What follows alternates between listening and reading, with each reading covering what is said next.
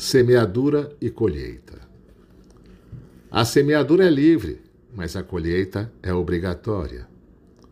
Por mais verdade que exista nesta premissa, não podemos a ela atribuir o fator do fatalismo.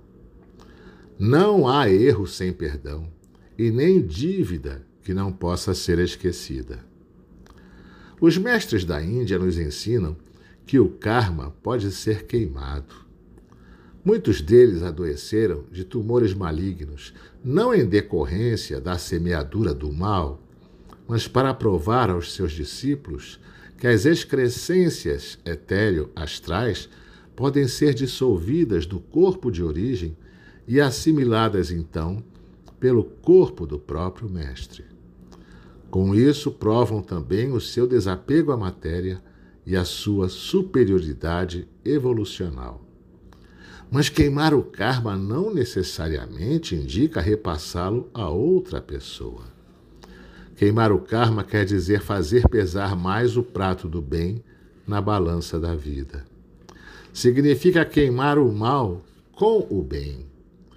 Significa retirar as sementes amargas, mal plantadas, e substituí-las por outras melhores.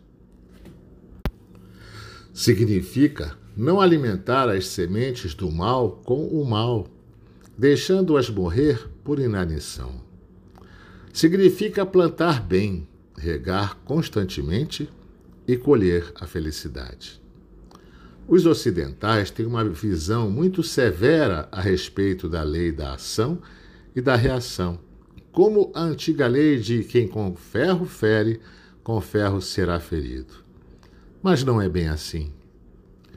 Deus é bondoso e misericordioso e não cobrará duras lições daquele que já aprendeu a essência do ensinamento, que já efetivamente transformou-se e que não mais tornará a incorrer nos mesmos erros.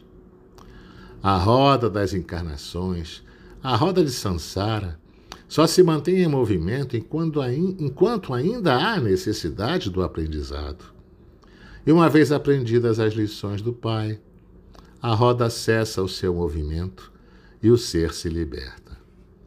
É claro que, por vezes, o expurgo para o corpo físico dos fluidos tóxicos é necessário, mas muito pode ser volatizado para o meio, encarregando-se a natureza de fazer a transmutação desses fluidos e devolvê-los melhor ao indivíduo.